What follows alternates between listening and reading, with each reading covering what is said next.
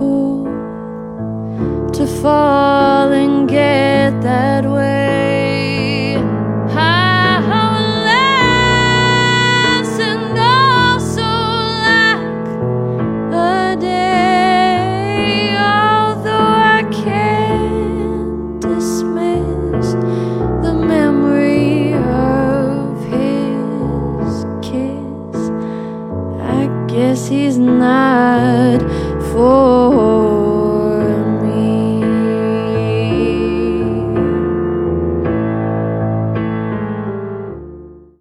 欢迎大家参与到我们这一期的联合录制的节目当中来。我们这一期的话题是关于性别意识还有亲密关系。一开始，其实我关注的不只是主流的亲密关系了，我其实之前对那些多元关系，甚至是呃性少数的关系非常感兴趣，因为我觉着呃主流的这些关系可能太千篇一律了，所以我想去尝试一些不一样的。如果大家关注我的播客的话，就能听到我之前的那些节目都是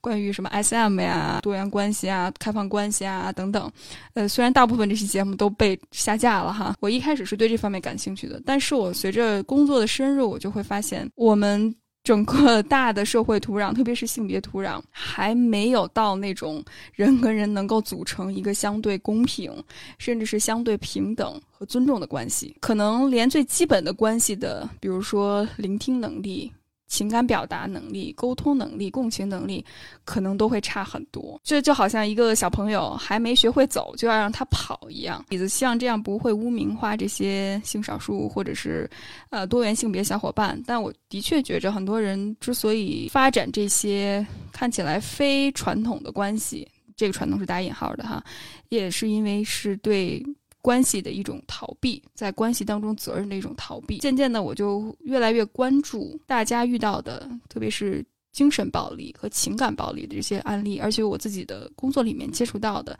大部分都是这些问题。要么就是和自己的伴侣，要么就是和原生家庭。当然，在工作里面，这种职场 PUA 也非常的常见。所以我越来越关注一些具体的问题。那在这些问题里面，我觉着最主要的关注点就是如何建立一个更加平等的关系。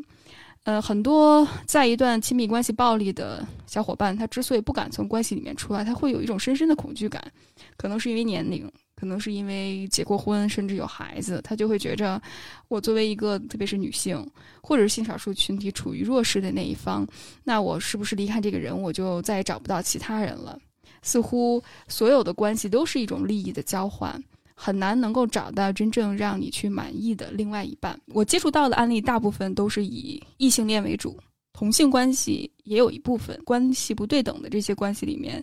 呃，往往受。弱势的那一方都会有一些认知失调的状况，就是他会合理化对方对他的一些控制，甚至是不尊重的一些行为，所以这也是为什么我今天。提出来这个话题，也希望跟小伙伴们探讨，就是，呃，因为我们一直在聊关于女性主义、关于自我觉醒和自我意识，所以我也听到很多小伙伴说，特别是异性恋的小伙伴，如果你是一位名女性的话，我经常听见女性小伙伴说：“哎呀，这世界上没有好的男人了，就大家怎么都就这么差劲呢？”特别是最近一系列的公众事件，大家就会发现，的确，大家的厌男倾向很严重。一部分原因的确是因为我们这个性别结构的问题。当然，一部分男性他们处于一种优越的社会地位，对于他们来说改变也不是件容易的事情。所以，我就特别想听一听小伙伴们，大家可能在性别上有一些意识，或者是自我有一些觉醒的话，大家是如何看待亲密关系这个话题的？有没有小伙伴想分享的呢？雨薇，我可以分享一下。呃，我其实性别意识觉醒，其实其实也是通过我之前的一段恋爱吧。当时的男朋友还是非常，就是我们俩相处的时候是非常好的。但是后来接触到了他的原生家庭之后，嗯，因为就是我们国内的直男大省，然后当然也有一些特别男女不平等啊，包括被歧视，包括被物化的一些经历。然后通过这些经历之后，我就意识到，其实我们看似就最开始其实恋爱的时候非常甜蜜的，就是浪漫爱的阶段，包括当时我们一起做了一些事情，合作也非常好，嗯，就会有一层滤镜。但后来接触到彼此的原生家庭之后，我当时就其实是觉得非常不舒服，但是说不上来是为什么不舒服。最开始就觉得为什么怎么整个家庭都看不起女性，包括他们家庭的女性长辈也是在歧视和要求女性。嗯，包括之后反正遇到了一些事情。然后当时有一些信号就提醒我，哦，赶紧跟这个人分开吧。我可能不希望自己的未来的亲密关系，包括可能会步入婚姻的这种模式，是一个非常不对等的状态。我当时就记得跟他聊了一些关于性别的话题，嗯，可能我当时也不是表达的非常清晰，我就跟他说了一些我的感受。然后当时我的前任反而是合理化了一些行为，包括嗯，他他们觉得是理所应当的，或者嗯，我这么做或我这么对待女性是为了更好的保护女性，嗯，然后也当然看到了一些，我当时特别想做做一个田野调查，他们老家有很多嗯很很年轻的一些女生，就是。在没有开放二胎之前，未来的婆家想要生二胎，就会先让这个女生住在他家，然后也不结婚，没有任何的，嗯，包括法律程序也不走，没有仪式，就说你你先来我们家住着。然后在我们家做媳妇儿，就名义上的媳妇儿，然后给他们家先生一个孩子。然后呢，这个孩子可能好几岁了，就两个人还是恋爱关系，但只是这个女生住在男方的家里。然后直到之后可能再结婚，然后再生第二个孩子。反正我当时是很不理解这个情况。然后我们当时矛盾爆发也是因为要参加他弟弟的婚礼。他弟弟结婚的时候，他的弟妹已经生了两个孩子了。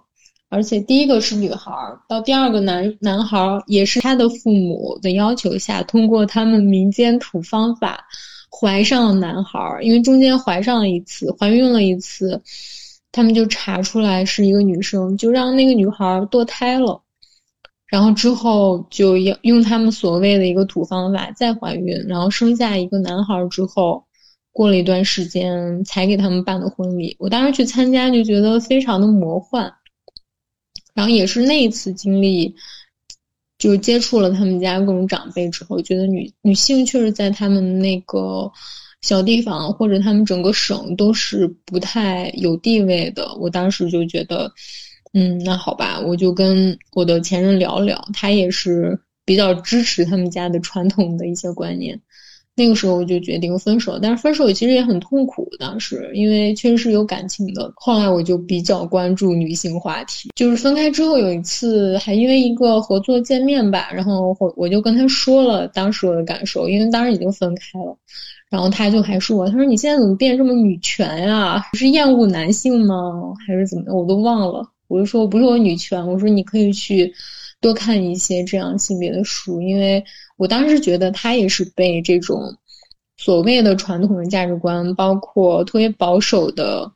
男女不平等的这种父辈的要求，他也是被限制住的。现在不知道他怎么样，但还是希望他可以觉醒一点吧。嗯，这个是之前的经历。这也让我想到，我最近在看的关于上野千鹤子老师写的这两本书，第一个是从零开始的女性主义，第二个就是父权制。与资本主义这两本书，其中有一个很先锋的一个观点，就是所谓的爱和母性，其实就是家族，特别是以男性为首的这种家族，提供不用付钱的一些劳动，所以女性在这个过程里面被所谓的爱和母性所绑架，然后无条件的付出。我刚才听到你说的那个女孩的例子，真的感觉。心情非常的复杂。我其实也经历过这种想要进入到一个家庭，或者想要进入到世俗社会所认知的那个模式里面，但后来跟你一样，发现我没办法融入进去，因为对我来说需要去压抑自己很重要你的想法。首先，如果你把自己的想法说出来，甚至是如果你是一个很有正见的人，你是一个很有主意的人，大家就会觉得你很强势，然后你不像是一个传统的女性。而且涉及到家务的里面，你就应该应当应分的去照顾家里的人，负责家庭内部事务，甚至是我之前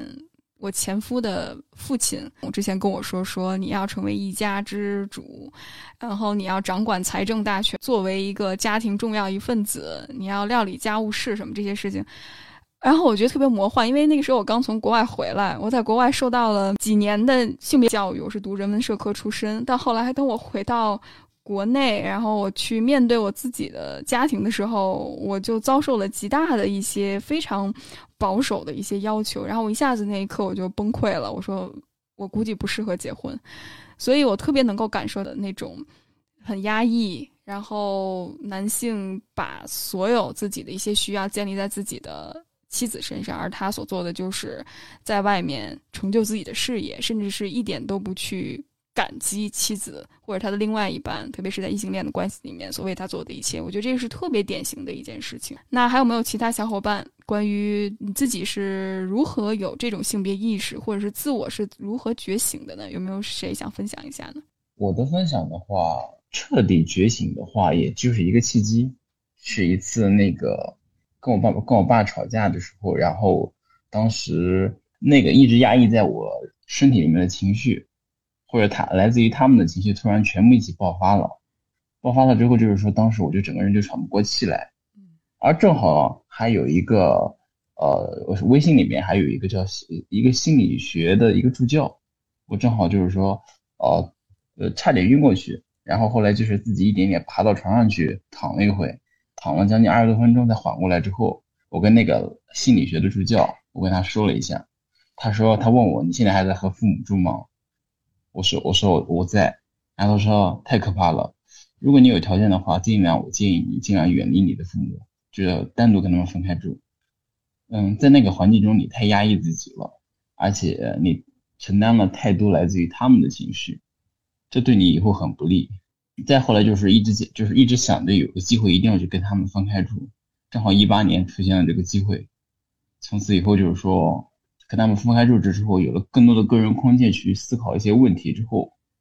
可能慢慢的自己就是说自己跟他们之间的那种呃情感纠结，以及就是说来自于他们的情绪呃情感绑架就会少很多，慢慢就是说有了自我觉醒、自我自我觉察之后，更多的去关更多的去关注我自己了。然后，嗯，对外界的一些东西，外界的一些突发情况和外界的来自于我来自于外界的一些评价，就对自己的影响会越来越低，越来越低。我其实很感兴趣，因为万万作为性少数的群体，嗯，你觉着在你自己的交往过程里面，特别是在关系里面所扮演的角色里面，会不会受到你刚才提到的原生家庭的影响，或者是一些性别角色的影响？会会受我家庭的环境的影响，因为在以前的家庭中，我一直是被迫的做一个情绪的照顾者，通过压抑我的想法、压抑我的情绪来，呃，照顾他们。所以就是说，在在以我以前的很多亲密关系，都是就是以这样先开始，先照顾别人的情绪之后先开始，等到就是说慢慢的太累了，我想我我想让他照顾一下我的情绪的时候，突然发现对方照顾不了，照顾不了之后。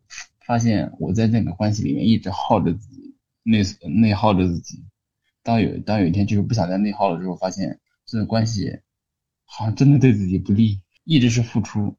很少有收获。当想收获的时候，对方又给不了我。好几次关系都是这样子，最后都是我以以我提出分手结束的。一个模式就是万万一开始可能是压抑自己讨好别人。但是，一旦你的需要没有被看到，情绪累加到一定程度就会爆发，所以可能一直是在这种情绪的过山车里面不断的旋转，似乎这和原生家庭可能父母对你的影响非常有关。我特别感谢万万分享这部分。其实，无论是男性，他某种程度上要，嗯，照顾女性，或者是父母要照顾孩子。就是一个权力更大一点的人，要去以照顾为名，其实是控制或者是矮化对方的话，其实会让另外一个现在关系里面的人会觉着非常的不舒服，甚至是会没有办法做自己，自我的那一部分一直被压着，没有办法真正释放出来。我觉得这是一个特别重要的一点。嗯，让我想到了就是，就是好像这么多年跟他们过，就是二二十多年跟他们生活了这么多年，好像就默认为，呃，就是这样子的。我爸稍微比我妈强一点的时候，他就是就是就是要照顾我妈的情绪，然后压抑他自己。等到我父亲不开心的时候，他就会就是说要求我妈去照顾他，感觉就是就是中国很多家庭里面默认的一个东西。嗯，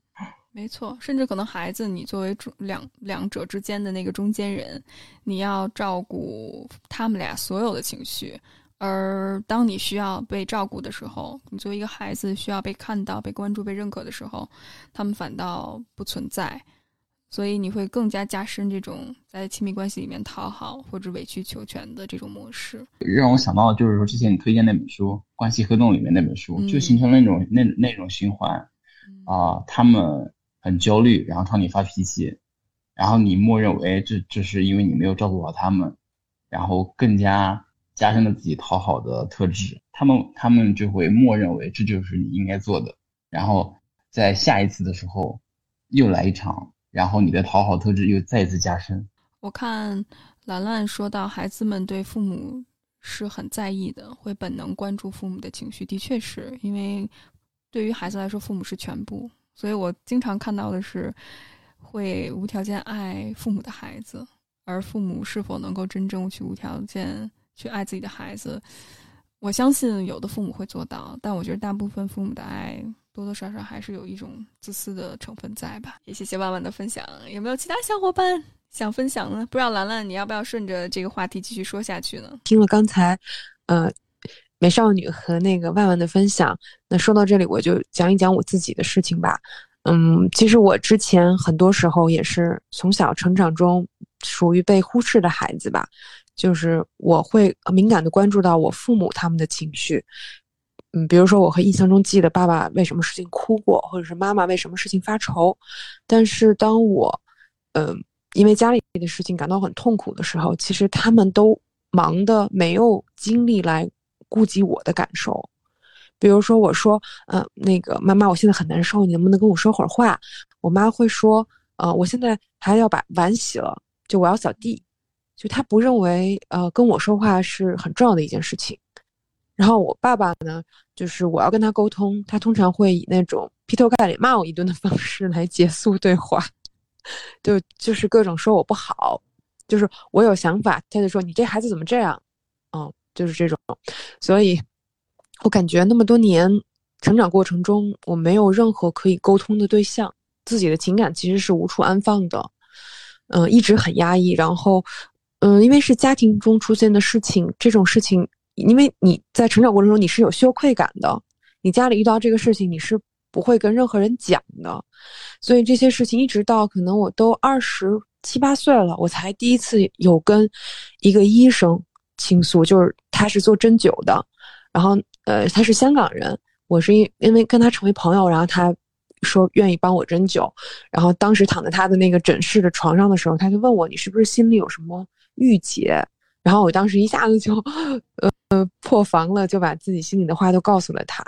嗯呃，但是说到那个自我意识觉醒这件事情，其实还是跟父母相处那个时候都没有自我意识觉醒，是后来就是进入职场之后，认识了很多跟我年龄相仿的小伙伴儿，就是其实是同事吧，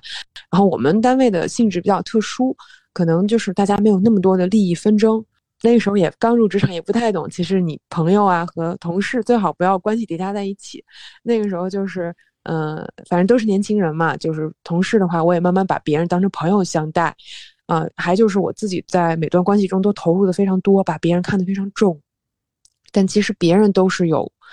嗯，自己以自己的生活为中心的。嗯，后来我就发现。在这样的关系中，我就像万万刚才说的，付出非常多，讨好很多，有时候是违背自己内心感受的，甚至我要为难我自己去帮助别人。嗯，当然，你你也有一部分是我真的想帮助他，因为我觉得他好像也很不容易，我很就是有点代入了。也许我现在想想，也许是代入了，觉得他觉得其实在疼惜以前没有人疼惜的自己吧。嗯，然后就是会对别人做的很多。嗯，但是后来发现，其实别人对你其实非常不在意，然后那个时候就慢慢的明白了吧，就知道其实，呃，关键不是说你你对别人好，别人才会尊重你、喜欢你，其实是你是你自己，然后别就是你自然会吸引到喜欢你这个特这种特质的人，而不是总是想要来利用你这种讨好性质的这个讨好这种呃做法的人。非常感谢兰兰的分享，的确，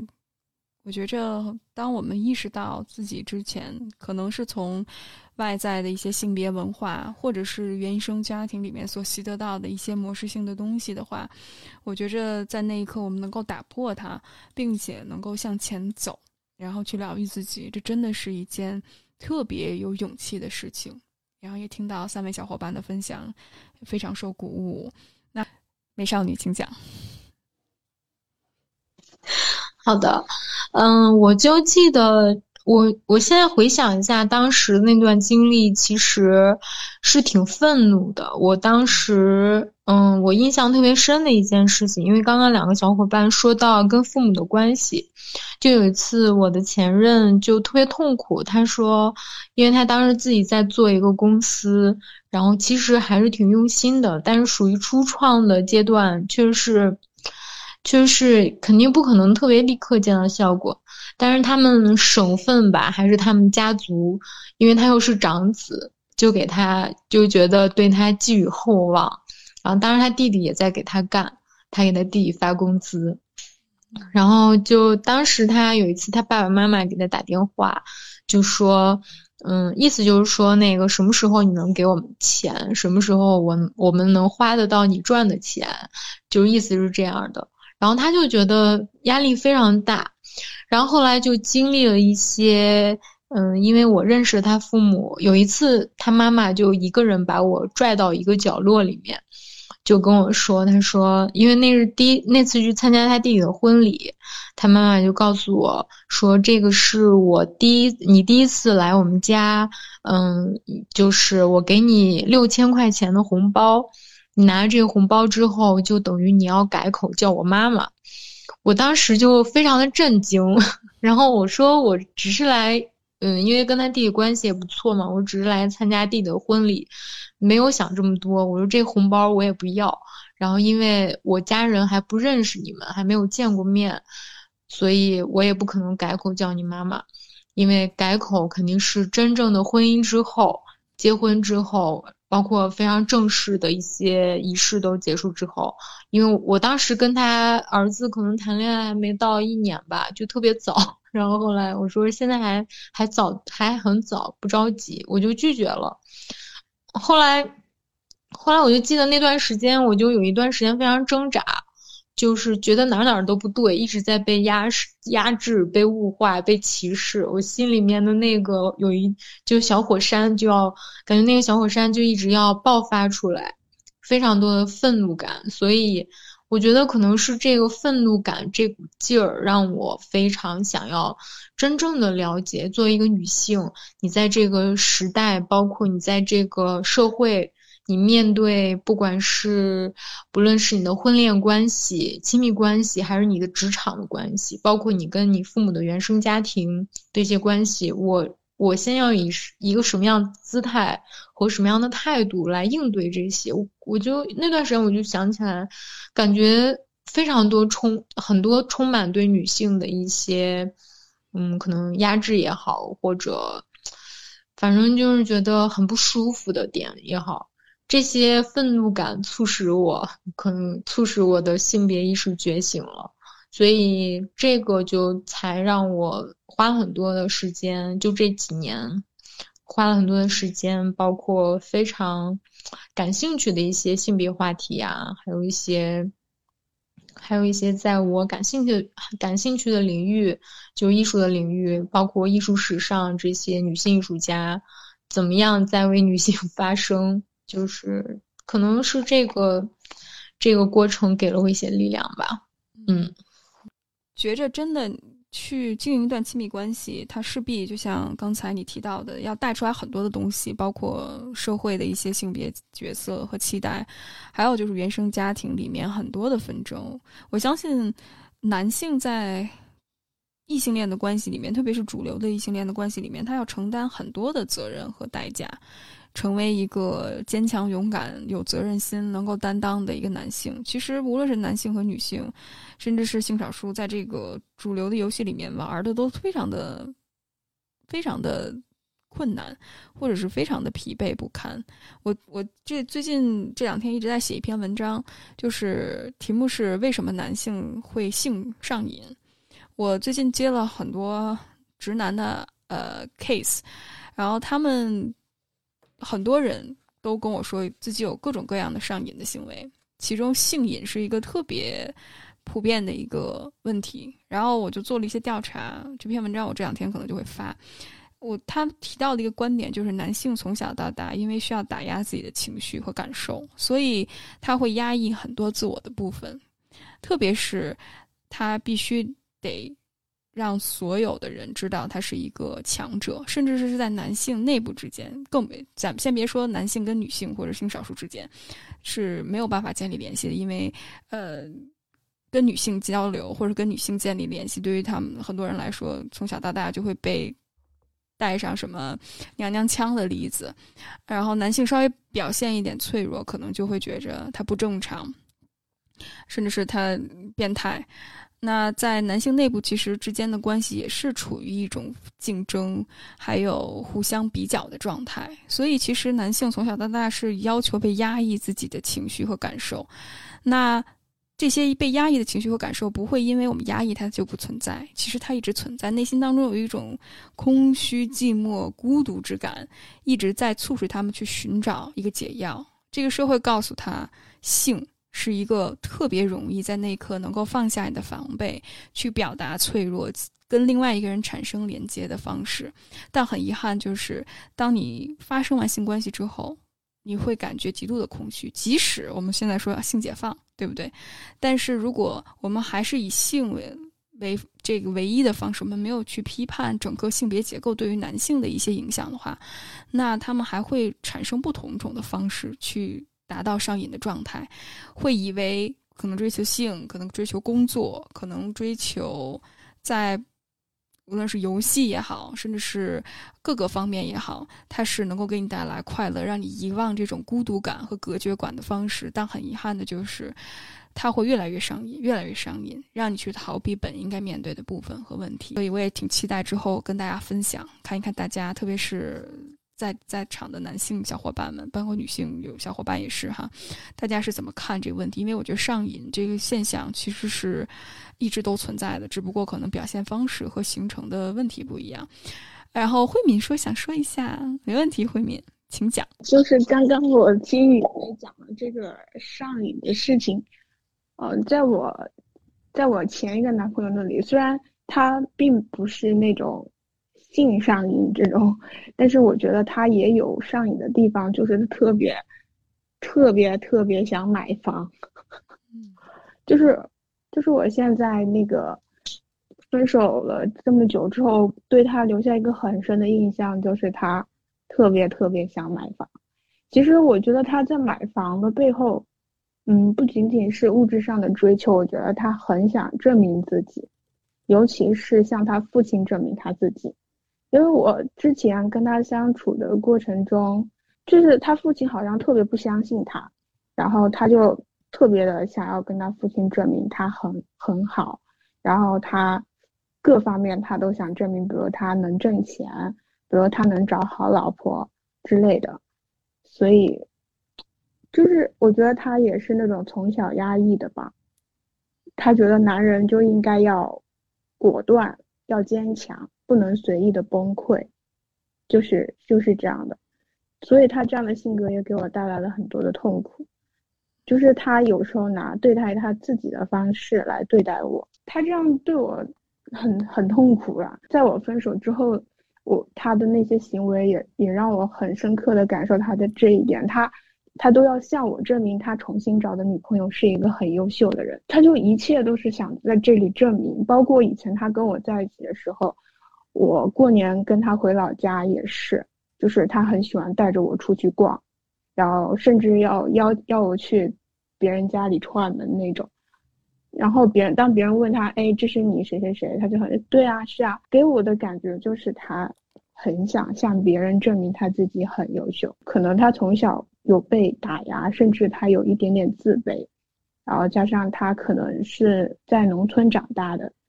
他之后也一直跟我说，他说，呃，他一定要实现阶级阶级的跃迁，因为他觉得原生家庭特别重要。如果原生家庭不好的话，他就。跟别人已经输在起跑线了，他就说他我不能让我的小孩这样，他自己已经这样了，他就不能让自己小孩这样，所以他就压力特别大，从而也带给我很多的焦虑。我还想讲一下，就是我的自我觉醒吧。虽然我觉得我自我觉醒也没有彻底的实现，但是我有一点点觉醒了，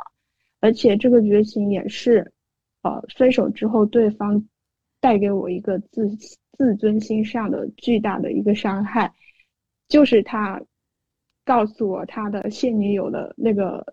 很就是很好的条件这一方面，那个时候我真的觉得自己特别差，就是原来他不要我是因为我不好，原来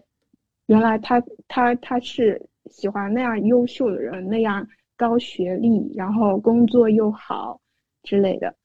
那个时候我的自尊心的打击是特别大的。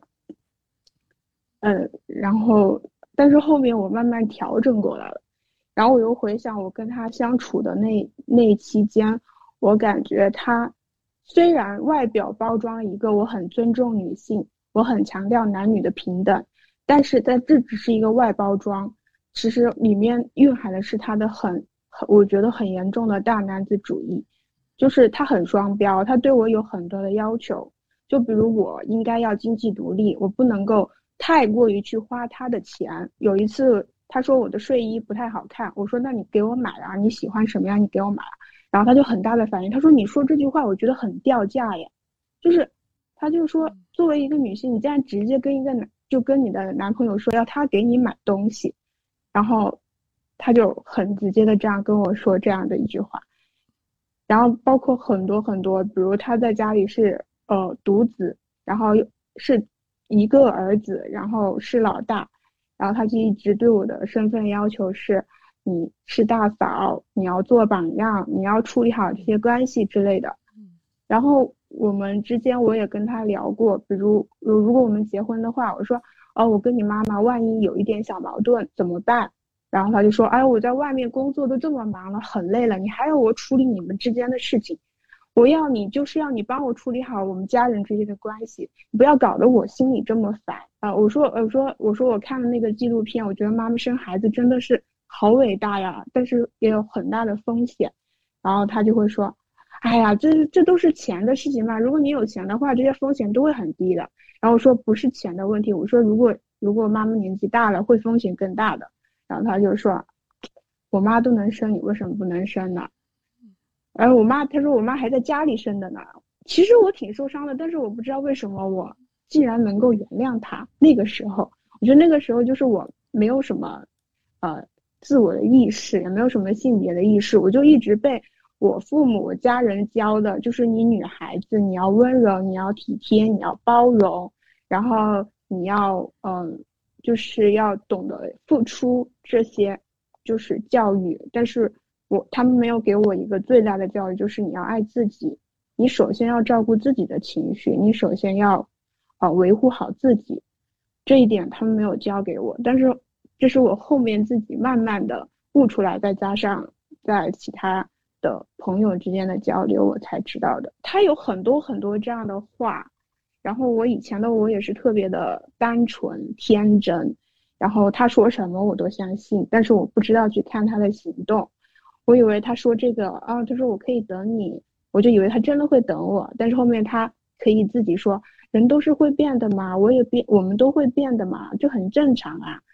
然后所有的事情他都他都能将自己的行为合理化。再包括分手的时候，他说，哎呀，我肯定要缓一年两年的。他说，呃，我是很重感情的一个人。然后分手之后三个月他就订婚了，然后他就跟我讲，要把握当下。我说我的两年，我的两年的青春呢？他说你不要抱怨，要把握当下。我每次想到，我也会很愤怒，然后我同时也会觉得很羞耻。就是我为什么，为什么要一直的在里面？就是明明自己已经很伤心、很痛苦，经常一个人，因为我们是哦忘了提，因为我们是异地恋，然后我一个人坐在我的宿舍里面哭，我一个人睁眼到天亮。为什么我那么痛苦，我都舍不得出来？也是因为就是那种很传统的，就是那种以前我特别不懂的这些东西，然后我就觉得。啊，我跟这个人我就要从一而终啊什么的，我觉得跟他呃谈了，我们就要走到结婚呀这种的思想。而且我以前我是这样，我一定要结婚的，我不结婚我会觉得我很丢人。然后包括我阿姨，他们也会觉得，哎，女人就是要靠结婚的，这一辈子你不靠结婚你会很辛苦的。然后这样的，然后再加上我身处的环境是这种小县城，因为大家结婚年龄都比较早。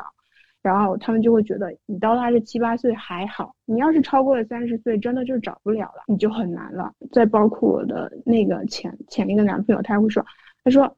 他他就跟我劝我分手的时候就说，哎，你要及早的跟我分，不然我们挨到了三十岁，我是好找，你不好找呀，就是这样的，然后会造成我当时就很不想放开他，我就会想，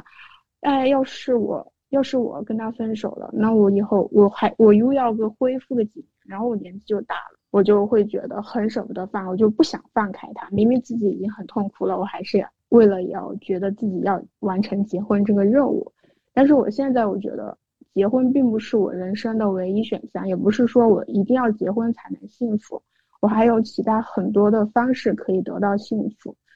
啊，虽然我也没有。还没有找到这些具体的方式，但是我觉得我会慢慢找到的。嗯嗯，目前就是这些分享。谢谢谢谢慧敏，就我听到你叙述的过程里面，感觉真的好难，真的不是你的错。我觉着大家在一个安全、女性友好的一个环境里面分享，就会发现我们的经验其实是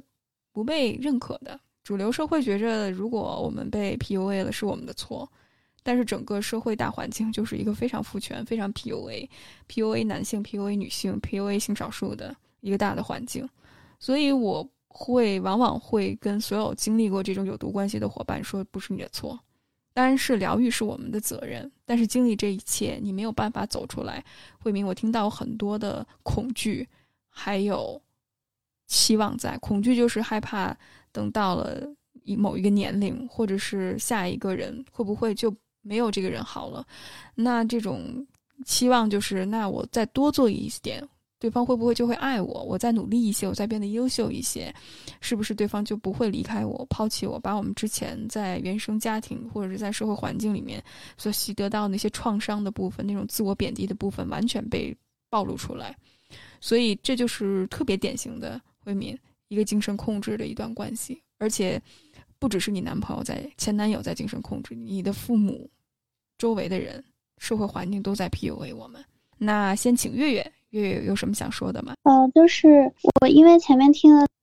大就是大家的发言嘛，然后其实就每一个小伙伴发言，我都有几个点想讲，但是因为时间有限，我就讲一个最想讲的吧。今天，呃，雨薇提到的这个男性的性观念。其实我觉得就是，就男性现在就我感觉他们处于一个很矛盾的阶段，就大部分吧，因为就是像我们就是年轻人很多就是单身的，就包括我自己也会去就就为了生理需求去就是跟陌生人睡觉，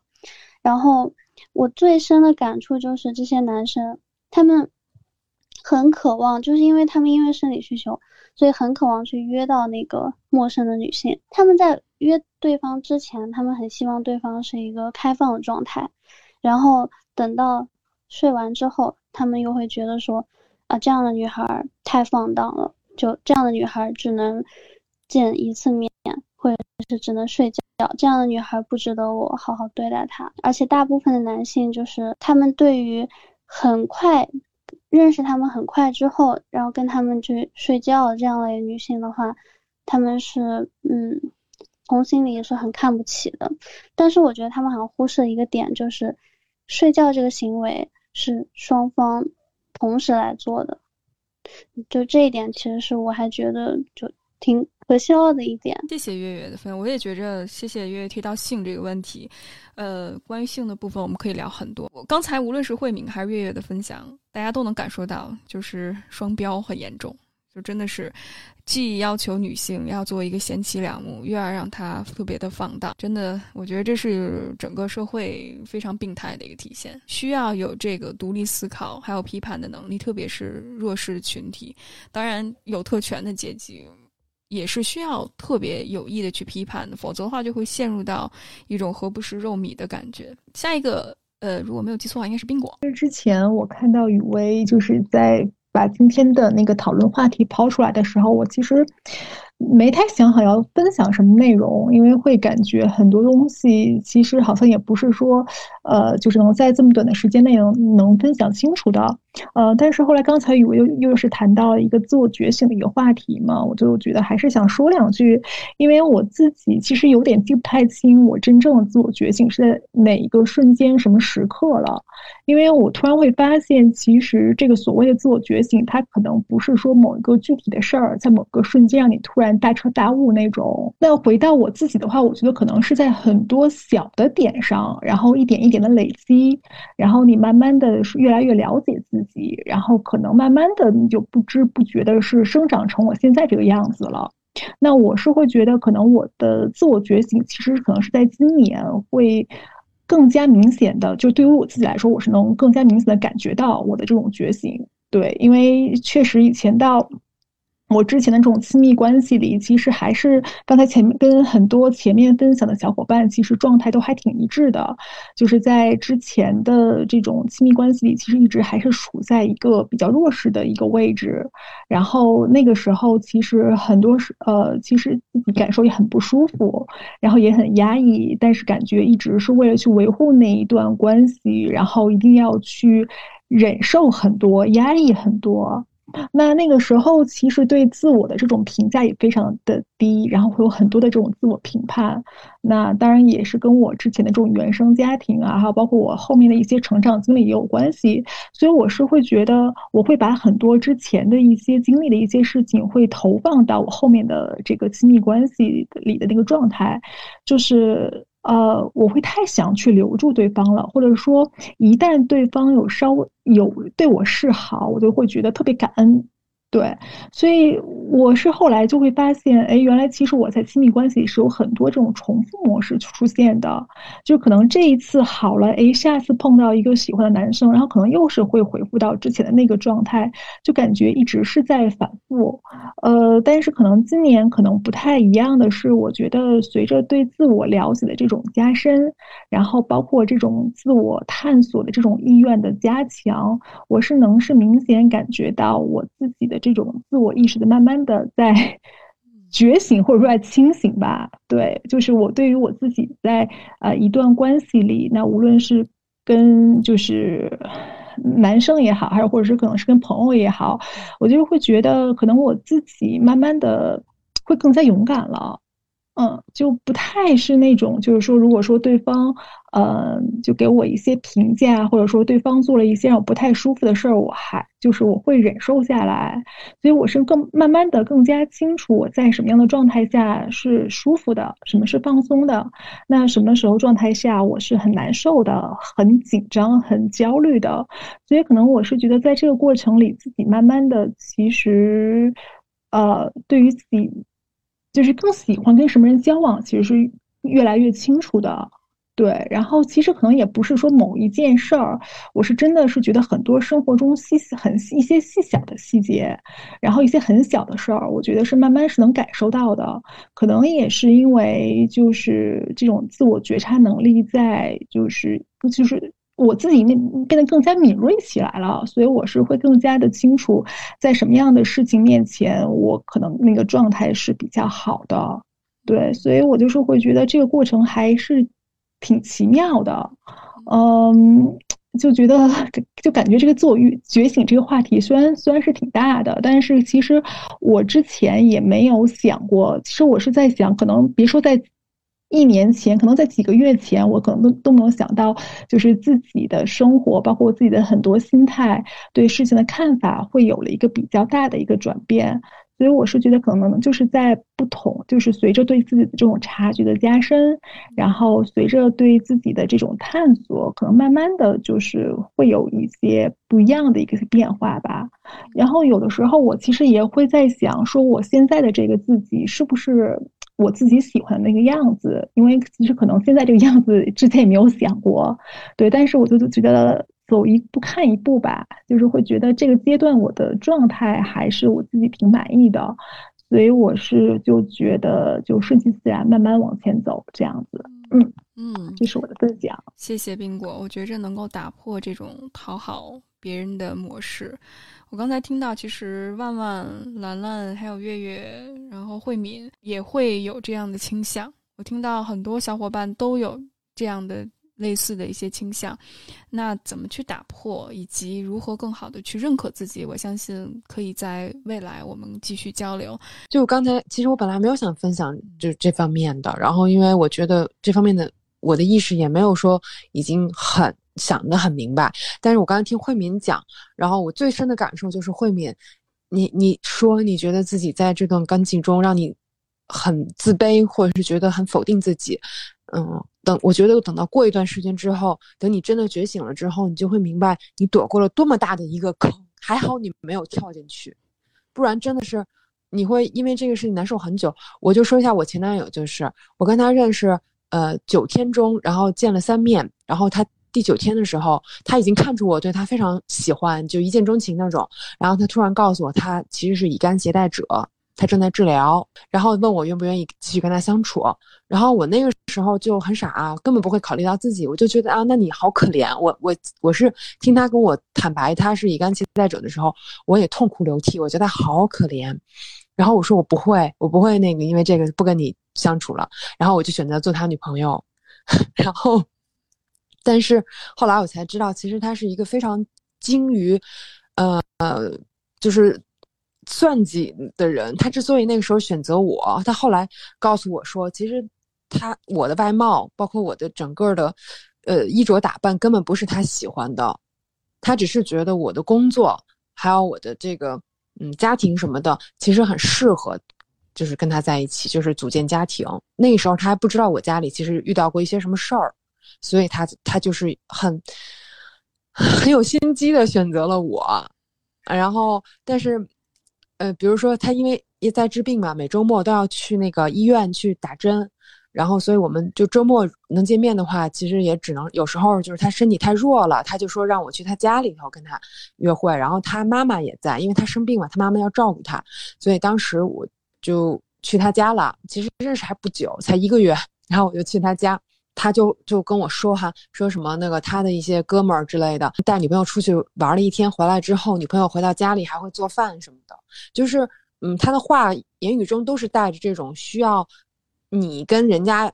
靠拢，就是你做的还不够好的那种，嗯，哎呀，反正就是大概就是这样吧。然后后来就是我实在受不了了。就是我觉得我会怀疑他是不是真的爱我，所以我就问了他，你到底怎么看我们关系？后来他才坦诚说了这些，然后我们就分了。那一阵儿我可能是那是我第一次谈恋爱吧，虽然只有两个月的时间，然后就分手之后我可能难受了一年，因为我觉得，嗯，他等于把我的整个所有的自信都打碎了。我是从没有自信慢慢一一片一片把自己粘起来的，因为他跟我说，他觉得我是一个就什么都不懂的人。就是需要看很多书才行，就是还有包括他很多事情交往中，他因为他就是比我经历的社会经验要多嘛，然后他总是会说觉得我的观点很幼稚等等的，所以在他跟我分开之后，我对我自己的否定就是变得非常非常的严重，然后有一年的时间都走不出来，所以但是后来我就发现什么呀？那个，我干嘛跟这种人在一起？身体又不好，又不是真的爱我，我傻吗？好了，谢谢兰兰最后的大转折。但是真的，我觉着特别认同兰兰。但我相信慧明可能需要一段疗愈的时间，然后慢慢意识到这个人其实只是失去了一个不爱你的人。但是这个自我重建，包括重新去接受自己的过程，我觉得反倒是最难的。看到经历这样的一种关系的小伙伴，当他真正疗愈好之后，他会变得更加的强大，因为他自恋的那一部分被打碎了，所以他突然清醒到，原来这世界上没有一个人能够真正的去爱你、接受你，只有你自己。才能做到的时候，你会比一般人没有经历过这样的关系的人会变得更加的强大，识人的这个慧眼会更加的独到。呃，最后我想邀请几位小伙伴，现在你在亲密关系里面，或者是人际关系里面，你觉得对你来说，你有什么不一样的期待，或者是你面临的挑战是什么？有没有小伙伴最后想分享一下的？我想分享一下啊，美少女，请讲。我还是开个开个头，嗯，我觉得现在的这段亲密关系，我自己的当下阶段还比较满意，嗯，但是我可能就觉得，自从前任就是之前经历过那一任男朋友之后，我之后对于所有关系的诉求就是，首先是要先建立在一个平等的基础之上。然后两个人可以，其实，嗯，或者就是在这个相处过程之中，其实还是需要对方也要习得一些，嗯，对平等的认知，还有一个比较开放的，嗯，比较在，在于就感觉在学习中的一个性别性别的一个概念吧。其实我感觉还是要特别坦诚、真诚的分享自己的感受。而且要以自己的感受为主，不就是这个可能是我当下的一个问题。但是，至于挑战的话，我感觉 目前的挑战还是这种文化差异的挑战，然后，然后还有语语言沟通的挑战，嗯，其他的还有未知的。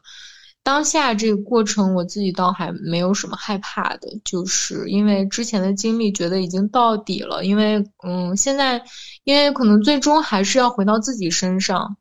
觉得在这个关系里面，把这个关系当成自己成长的一个媒介，和这个世界建立关系和纽带的一个媒介，学习爱的一个途径。所以，至于有什么恐惧和害怕的感觉，已经没有了。就是最终可能所有的恐惧还是来自于自己的内心，就直面自己内心最恐惧的部分之后，反而就跨过去了。嗯，这个是分想分享的。嗯，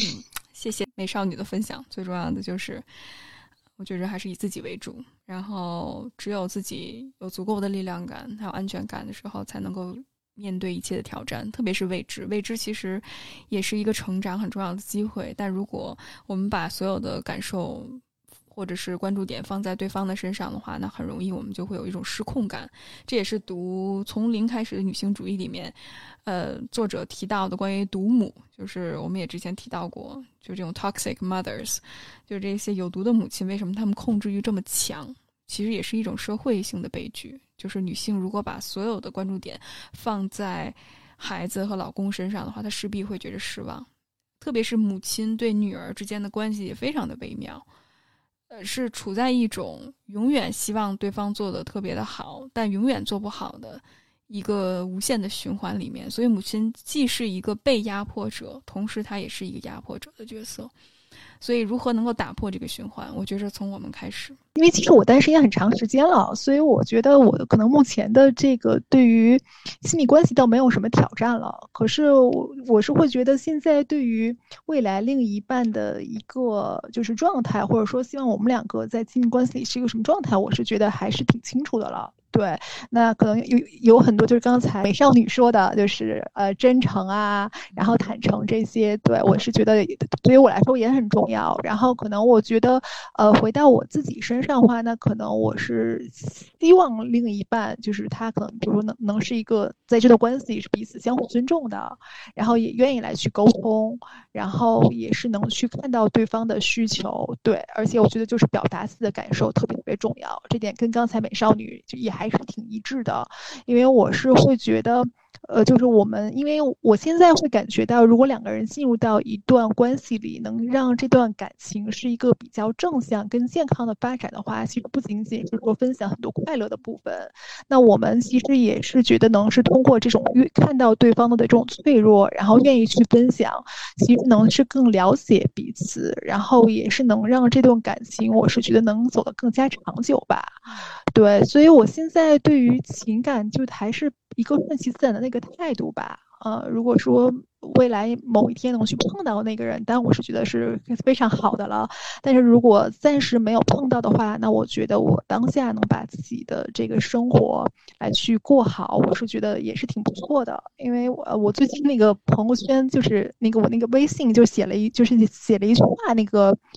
呃，应该就是类似于一个标题那种，就是说，呃，按照自己的节奏慢慢前行。对我觉得这句话，我好像就是那天自己突然想出来的，我觉得也很适合我现在的状态。然后希望能按照我自己的一个想法，还有我自己的一个节奏，然后慢慢的就是去过好每一天吧。嗯嗯，谢谢冰果的分享，我也非常喜欢这句话。我也觉着，如果能够按着自己的节奏来，其实亲密关系只是一个点缀。呃，而且亲密关系它并没有大家想象的那么美好。我觉得真的是一种相互厮杀的过程，你需要去深入对方的领域，打破自我的边界，真的是一个受苦的过程。我我不知道为什么，好像大家被那些大 V 啊，或者是浪漫小说呀，甚至是一些甜剧啊，被迷的可能晕头转向。我真的希望有一天，我们不只是聊关系，但是我相信关系是非常重要的。但我觉得现在女性太关注于关系，以至于忘了人生当中还有其他重要的部分。而且我觉得女性跟女性之间的友谊也是一个我非常感兴趣的话题。有机会我们可以继续交流，包括刚才大家提到的如何建立一个相对来说平等的关系。很多东西不是必需品，之所以我们现在觉着是必须，是因为整个消费主义文化。呃，甚至是之前的一些传统的性别刻板印象，让我们感觉这些东西好像必不可少。就像刚才慧敏说到的，不结婚好像就不正常，大家就会觉得你是一个异类。但我觉得这不是个人的问题，这是社会出了问题。这也是为什么我觉得心理学非常有局限性，就是我们只是关注个人的话题，我们。关关注个人的成长，或者是个人的自我的觉醒，甚至是灵性的一些发展，其实往往会忽视很多社会性的话题，会让我们脱离世俗。我们需要改变，包括需要去抗争的一些东西。所以，我觉得我是个务实派吧。呃，也非常感谢大家参与到今晚的我们的录制环节。晚安。But not for me.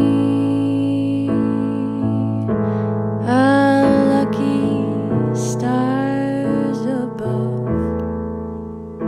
but not for me. With love to lead the way, I found more.